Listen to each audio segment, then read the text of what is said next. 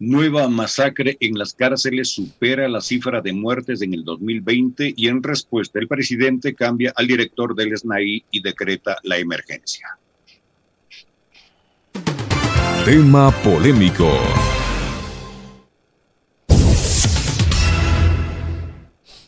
Ni el cambio de gobierno paró la violencia que se vive en las cárceles del país. El año pasado, según cifras de la Defensoría del Pueblo, hubo 103 presos asesinados a nivel nacional, pero solo en los siete primeros meses de este 2021 esa cifra ya fue superada. Desde la ciudad de La Tacunga, la tarde del jueves 22 de julio, el presidente Guillermo Lazo se pronunció sobre la crisis carcelaria que hasta el momento ha dejado un saldo de 22 privados de la libertad fallecidos en reyertas sangrientas ocurridas en las recientes 24 horas en los reclusorios de Guayas y Cotopaxi. El jefe de Estado expresó su solidaridad con la mujer policía que fue víctima de violación y que actualmente se recupera en una casa de salud. Asimismo, envió sus condolencias a los familiares de las personas que perdieron la vida afirmó que el gobierno ha restablecido el pleno control en los dos centros carcelarios a partir de la acción de la policía y de las Fuerzas Armadas y envió un mensaje de advertencia para las organizaciones criminales que operan en las prisiones y que provocaron los amotinamientos. Quiero decir lo siguiente a las mafias que pretenden amedrentar a este país. Quiero decirles que se equivocan. Se equivocan si creen que este gobierno va a actuar con la misma tibieza que los anteriores. Se equivocan si creen que nos va a temblar la mano. Les quiero decir que todos ustedes serán derrotados. Vamos a usar todo el poder de la ley para imponer el Estado de Derecho y garantizar la paz y los derechos humanos en los centros carcelarios del Ecuador. Para esto, el gobierno nacional ha tomado acciones inmediatas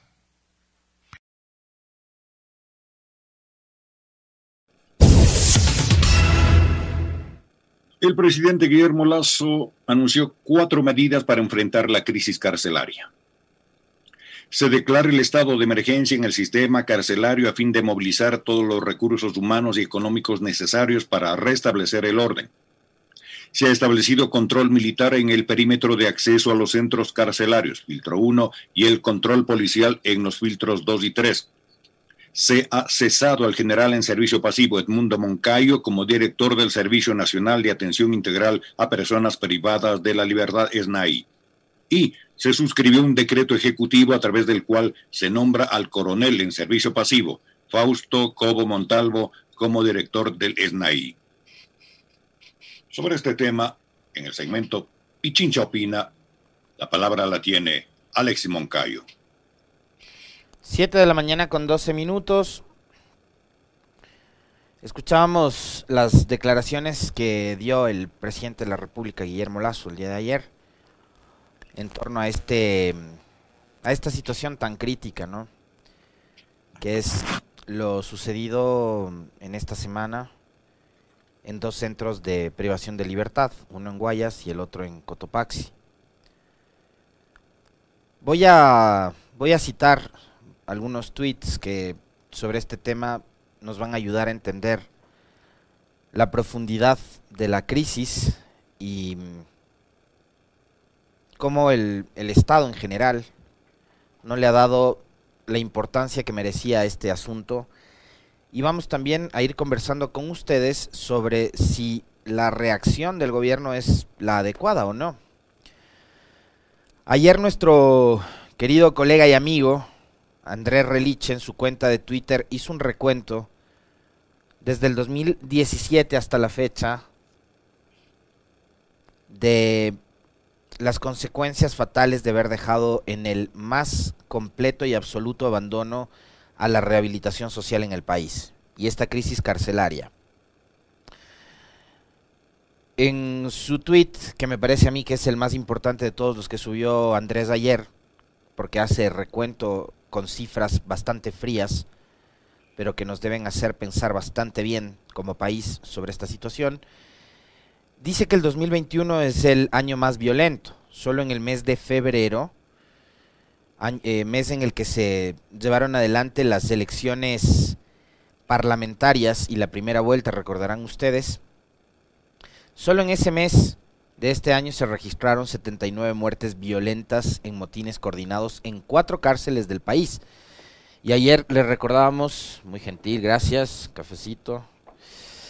Em, ayer nomás recordábamos que precisamente esas imágenes a todos en el país, a quienes nos llegaron esas imágenes horribles, espantosas, nos generó una sensación de preocupación, de, de angustia, de ver hasta qué niveles de deshumanización hemos llegado en nuestra sociedad.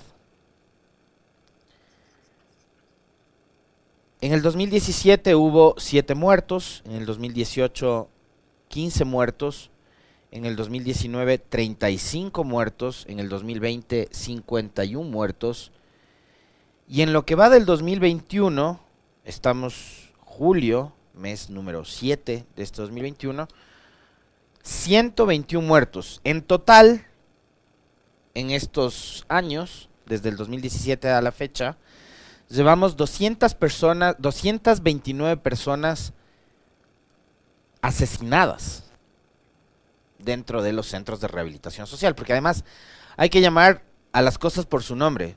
No son personas que se mueren, no es muerte natural, no son muertos, son personas asesinadas. Y como ocurrió con esas 79 que fueron asesinadas en febrero, como cita Andrés en su tweet, fueron asesinadas de la forma más brutal, sanguinaria, salvaje, deshumanizada posible. Y quiero citar también un hilo de tweets que posteó ayer Pedro Donoso, que es un consultor político, una persona que maneja bastante bien los temas relacionados también con la comunicación y el poder y la política. Con respecto de la forma de comunicar, porque, digamos, justamente eh, la víspera de la rueda de prensa, es decir, el día miércoles, mientras ocurrían todos estos sucesos y todos estos episodios sangrientos, sanguinarios, espantosos, horribles, resulta que don Guillermo Lazo, el presidente de la República, estaba grabando TikToks con un influencer en Carondelet. Y eso no está mal, tío. Como les, les he dicho en varias ocasiones, el presidente Lazo puede condecorar a quien quiera, puede, puede designar embajador a quien quiera, puede poner en los cargos que a bien tenga en el ejecutivo a la persona que más le guste, sea de su agrado, etcétera, etcétera, etcétera. Pero para todo hay un momento. Por eso yo ayer les decía, hasta para hacer TikToks hay un momento. Entonces el presidente y su gobierno tenían que haber medido el timing, ¿no? Y haberle dicho al señor Maruri, ve pana, no subas del TikTok hoy, por favor, aguántate unos días, súbelo, no sé, el fin de semana. Pero no subas del TikTok hoy bailando la curiosidad porque acaban de asesinar a 22 personas dentro de una cárcel y además, y además de violar a una mujer policía, porque ese es otro detalle del cual me quiero referir más adelante. Pedro Donoso en su cuenta de Twitter dice que Sé que no es políticamente correcto criticar a Lazo, sobre todo en esta cancha en donde juega el círculo rojo, pero creo que el problema no radica en la comunicación, sino en la toma de decisiones. Donoso va al fondo del problema. Y esto también creo, eh, digamos, tiene un, un profundo mensaje para todos quienes creen que con un tweet, con un video, con un mensaje, con un discurso se arregla el problema. Es decir, la comunicación viene a convertirse en una suerte de panacea de todos los problemas que los políticos no pueden resolver a la hora de ejecutar su gestión. El problema, dice Donoso, radica en la toma de decisiones. Tomemos como ejemplo la crisis carcelaria. Se da una rueda de prensa en la que no se explica un plan integral, sino anuncios puntuales que no dan cuenta de una decisión política, es decir, medidas parche, decisiones coyunturales. Ustedes dirán que declarar el estado de emergencia o cambiar al director del SNAI es importante y quizás tienen razón. Sin embargo, dice Donoso, se pregunta, ¿es suficiente? ¿Cuántos estados de emergencia declaró Moreno y ninguno dio resultado? Tal vez valga la pena preguntarse también, ¿esta es una cuestión de comunicar bien o de decidir bien? ¿No será necesario que el país conozca el estado del sistema de rehabilitación social más allá del relato choneros versus lagartos? La crítica al morenismo fue siempre una crítica a su comunicación y a la manera como esa comunicación se convertía en, una, en, una, en un espiral inacabado. Sin embargo, la falta de claridad política de toma de decisiones era la que hacía imposible comunicar nada, porque era un gobierno que no gestionaba, era un gobierno que no ejecutaba, era un gobierno que no gobernaba. Coincido absolutamente. Así que cuando creamos que la crítica es solo por el TikTok, preguntémonos si no será un recurso subsidiario a la falta de decisión o incluso a la falta de soluciones, o a la falta de entendimiento de, en el caso de las cárceles, una realidad que va más allá de la violencia tras los barrotes. Exactamente. Como les decíamos ayer, la violencia no se queda únicamente entre esas cuatro paredes de los centros de rehabilitación social. La violencia está aquí afuera, en las calles, en las plazas, en los parques de esta ciudad.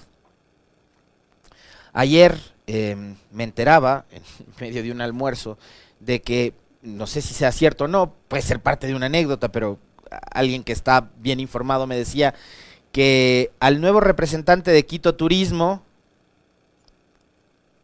que estaba ayer entrando al centro histórico de Quito para hablar del turismo en la ciudad, mientras se hacía una selfie le robaron el teléfono. Aquí en la capital. Entonces el fondo del problema, como bien cita Pedro Donoso, tiene que ver con la toma de decisiones. Con saber si el gobierno finalmente se va a tomar en serio este asunto de la seguridad integral del país, que va más allá de lo que ocurre en las cárceles. Que lo de las cárceles es un síntoma, un pésimo síntoma, un mal síntoma de todo lo que ocurre a nivel país. Esa es una realidad. Y es una realidad que tanto la ministra de Gobierno, el ministro de Defensa, el nuevo director del SNAI, que es el coronel Fausto Cobo, tienen que analizar muy bien. Y que creo yo tienen que olvidarse ya de echarle la culpa al gobierno anterior y al gobierno anterior.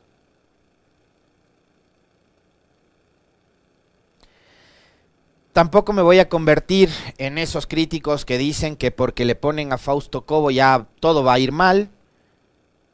Yo creo que hay que darle el beneficio de la duda al coronel Cobo. Yo tuve la oportunidad de conocerle a él en su rol de legislador en el periodo 2009-2013. Tengo que aclarar también que no coincido absolutamente en nada con su visión política, ideológica, eh, porque me parece que tiene unos rasgos a ratos medio extremos y exagerados. Ayer alguien me compartía un tuit que yo había subido en mayo del 2020, de un extracto de una entrevista que él dio a Andrés Carrión en una radio de acá de la capital, en donde él decía que si había militares que osaban en acercarse al correísmo, a esos militares había que fusilarlos. Yo no voy a coincidir jamás con alguien que tiene esa mentalidad. Pero ojalá hoy el coronel Cobo, que asume un cargo de vital importancia en esta coyuntura, que es el de ser director del SNAI y de ser funcionario del gobierno del encuentro, se despoje un ratito de sus odios, de sus malestares, de sus broncas, de su sed de venganza, de la revancha, etcétera, y asuma también el rol ejecutivo que le acaba de dar el gobierno y que le dé soluciones y le ayude a dar soluciones además al presidente Lazo en este que es un problema muy grave, muy complicado y que mm, tiene uno de los puntos de partida como uno de los puntos de partida las malas decisiones adoptadas por el gobierno de Lenín Moreno. Que fue, como lo comentábamos ayer en la entrevista con, y en el diálogo con el eh, guía penitenciario, tiene que ver con el cierre injustificado, una medida que no fue analizada técnicamente, del Ministerio de Justicia, que era el organismo y el ente rector de la política de rehabilitación social de este país. Entonces, en otra cosa que coincido con este relato de Pedro Donoso es en el hecho de que son medidas parche, de que son medidas coyunturales. Creo que es un buen mensaje el del presidente Lazo, el haber ido incluso a La Tacunga, a Cotopaxi, que es donde ocurre la catástrofe mayor.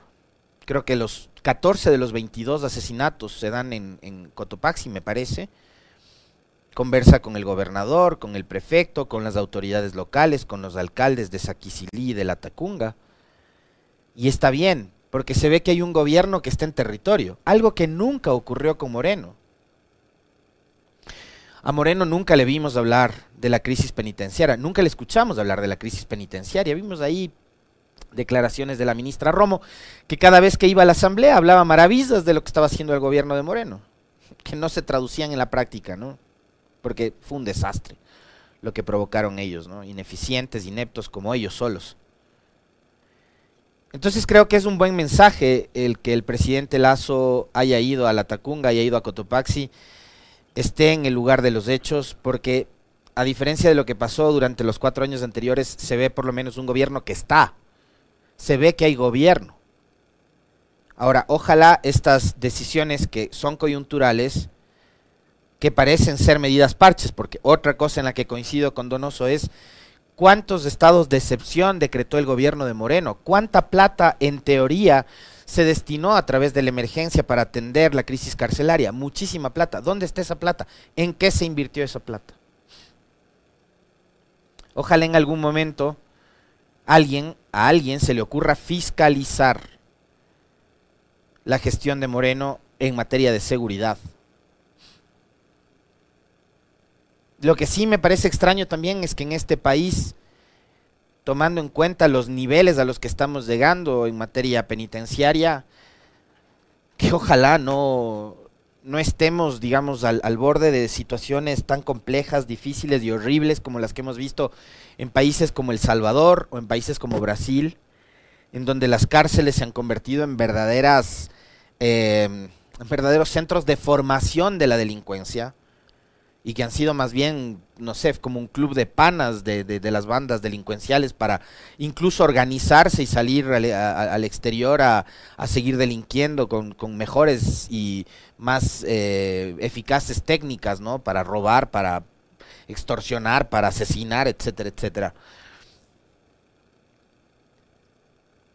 Vamos a ver cuánta, cuánta efectividad tienen estas, estas medidas parche del presidente Lazo y del gobierno pero hay que darles tiempo. Por eso les decía hace un rato, yo no voy a, en este momento a decir si está bien o está mal que se haya designado a un coronel del ejército retirado, eh, que obviamente está preparado en materia de seguridad, pero para defender la soberanía, eh, en otro tipo de escenarios y conflictos, o si quizás era el momento de poner a una persona que esté totalmente capacitada, eh, preparada en materia de derechos humanos, por ejemplo, que eso es algo en lo que este país tiene que trabajar, porque los centros de rehabilitación tienen que ser eso, centros de rehabilitación social, para poder reinsertar a esas personas a una vida normal, que aparentemente no la tuvieron, darle oportunidades, que en las cárceles o en los centros de rehabilitación social tengan la oportunidad de aprender, pero de aprender un oficio, una profesión, de estudiar, no de aprender técnicas para salir a seguir delinquiendo.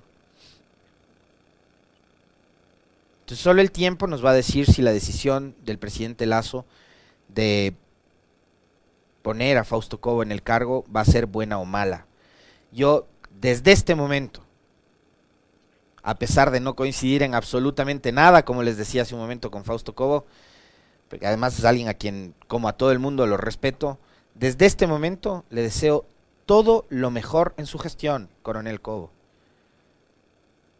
Porque dentro de las cárceles no están animales, Dentro de las cárceles están personas. Personas que probablemente por situaciones diversas no tuvieron las mismas oportunidades que el resto de gente en la sociedad. Y en sus manos está el poder sacar adelante una crisis muy profunda, una crisis sistémica y una crisis estructural a la cual durante cuatro años se la abandonó y no se le dio ningún tipo de solución. Y lo otro, el tema de la policía. Solo piensen ustedes, quienes como yo tienen una hija,